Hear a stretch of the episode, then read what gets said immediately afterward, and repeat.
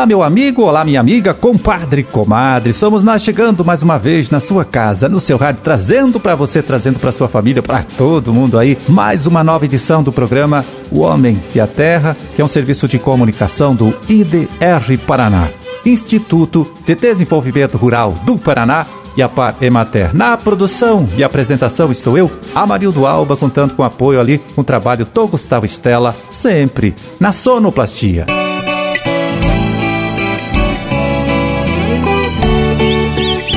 30 de setembro de 2021, quinta-feira, quinta-feira de lua minguante, dia do churrasqueiro e dia da secretária, olha só, né?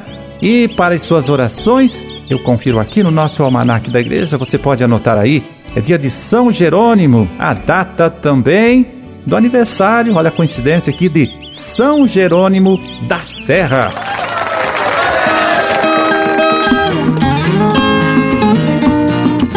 Oi, vamos lembrando você, meu amigo, você, minha amiga, que lida com a cultura do café, que termina agora, na próxima segunda-feira, dia 4 de outubro, o prazo para a inscrição no concurso Café Qualidade Paraná deste ano. Esta inscrição não tem custo nenhum e você pode fazer ela lá no escritório do IDR Paraná do seu município.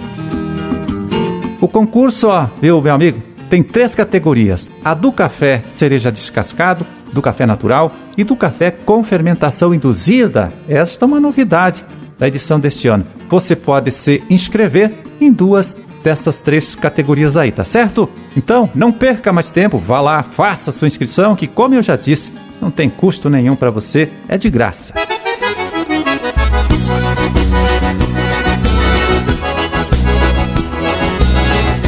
Olha só, nesta última terça-feira, dia 28, falamos aqui, né? Foi celebrado o Dia Mundial da Luta contra a Raiva, né? Dia Mundial de Luta contra a Raiva. Uma doença séria, muito séria, que pode atacar os animais e também o ser humano. E o pior, hein? Não tem cura.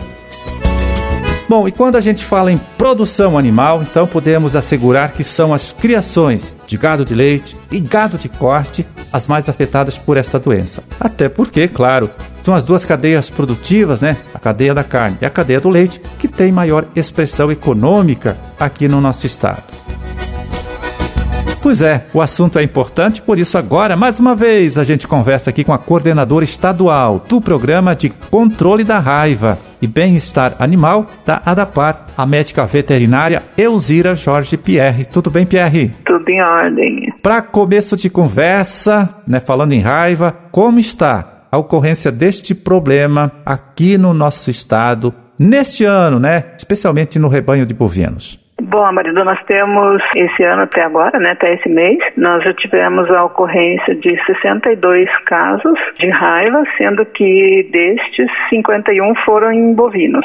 É um problema, né, Pierre, que o criador deve mesmo levar a sério, deve sempre se preocupar, não é isso? Sim, deve, porque apesar de ser uma doença fatal que não tem cura, ela é uma doença para a qual existe vacina, né? E a vacina funciona muito bem, só que ela deve ser aplicada todo ano. Ela pode ser aplicada nos animais a partir dos três meses de idade. Depois a gente recomenda um reforço após um mês e depois uma vez por ano. E como o Pierre A da parte tem trabalhado, enfim, tem agido aí em relação a este problema aí? Bom, o que, que a DAPAR faz? Né? A partir do momento em que ela é notificada é, de um caso suspeito de raiva, é bom assim deixar claro que a, o exame da raiva, o diagnóstico da raiva, ele só é possível após a morte do animal. Então não adianta, não existe é, o exame ainda para animais, né, com animais vivos, e também não pode, o animal não pode ser sacrificado antes de apresentar todos os sintomas. Então a gente pede que o produtor notifique e assim que o animal morra, é feito uma colheita de material do cérebro cérebro desse animal que é enviado para o laboratório para o diagnóstico.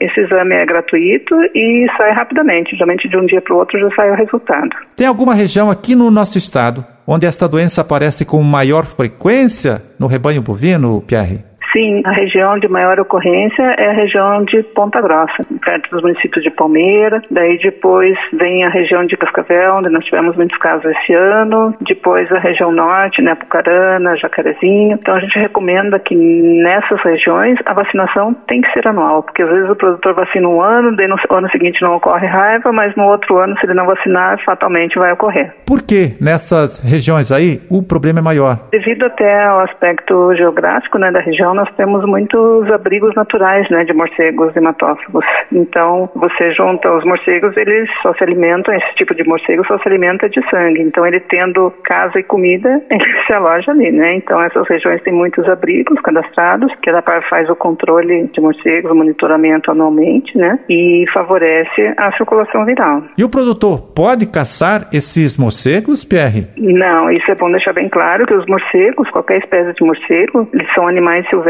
protegidos pela legislação ambiental. Então, o que é permitido legalmente ao produtor fazer é o uso da pasta vampiricida ao redor das mordeduras dos morcegos, né, nos animais. Fazendo isso, né, ele aplica essa pasta em volta das mordeduras no final da tarde, durante pelo menos uns três dias seguidos. O morcego, quando ele volta para se alimentar no animal, ele se lambuza com essa pasta, que é uma pasta com produto anticoagulante, e acaba morrendo. Então, essa é a forma legal que o produtor pode e deve fazer para ajudar no controle desses morcegos.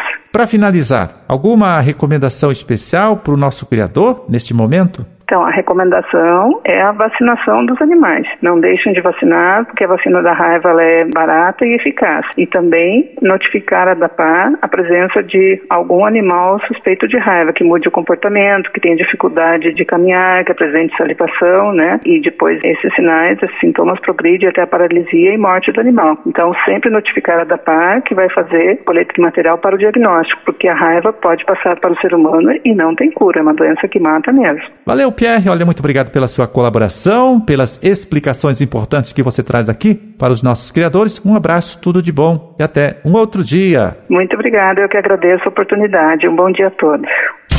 Produtor Rural, é hora de eliminar o milho tiguera de sua propriedade. Erradique as plantas de milho guacho durante a entre-safra e evite a proliferação da cigarrinha do milho no Paraná. Este inseto sobrevive no milho, o que permite a permanência dos enfesamentos no campo de uma safra para outra, causando grandes prejuízos à produção. Esta campanha é uma iniciativa do Grupo de Trabalho de Enfrentamento do Complexo de Enfesamento do Milho no Paraná. Bom, e agora a gente pega aqui o relatório da SEASA desta última quarta-feira para ver como ficaram os preços médios é, das principais hortaliças produzidas aqui em nosso estado nesta época do ano e vendidas, né, comercializadas, claro, nas unidades regionais da SEASA aqui do Paraná. Começando pela Ceasa de Foz do Iguaçu, vamos lá, onde a mandioca de beza, né, o aipim, mandioca descascada, foi vendida por R$ 5,00 o pacote com 1 quilo alface lisa ou também alface crespa, média, de tamanho médio, R$ 20 a caixa com 6 quilos, R$ 3,33 o quilo e salsinha, R$ 1,00 o maço com 400 gramas. E em Londrina, vamos lá, tomate saladete, tomatinho aí com melhor classificação, R$ 130 a caixa com 22 quilos, R$ 5,90 o quilo. Pimentão verde, R$ 75,00 a caixa com 12 quilos, R$ 6,25 o quilo. E pepino para salada, tipo extra, R$ 65,00 a caixa com 20 quilos, R$ 13,25 o quilo. Na Seasa de Curitiba, batata comum de primeira, R$ 60,00 a saca de 50 quilos, R$ 1,20 o quilo.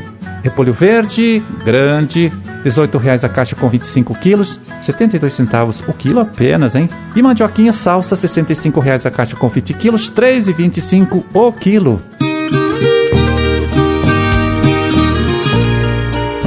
Bom, e aproveitando aqui o tempinho que temos ainda, deixa eu lembrar você, né, que termina hoje. Olha só, o prazo para entrega da Declaração do Imposto Territorial Rural, o ITR. Então, se você ainda não tomou esta providência, corra, hein? Não perca mais tempo, até porque a entrega fora do prazo obriga o proprietário rural a pagar uma multa para a Receita Federal por causa disso.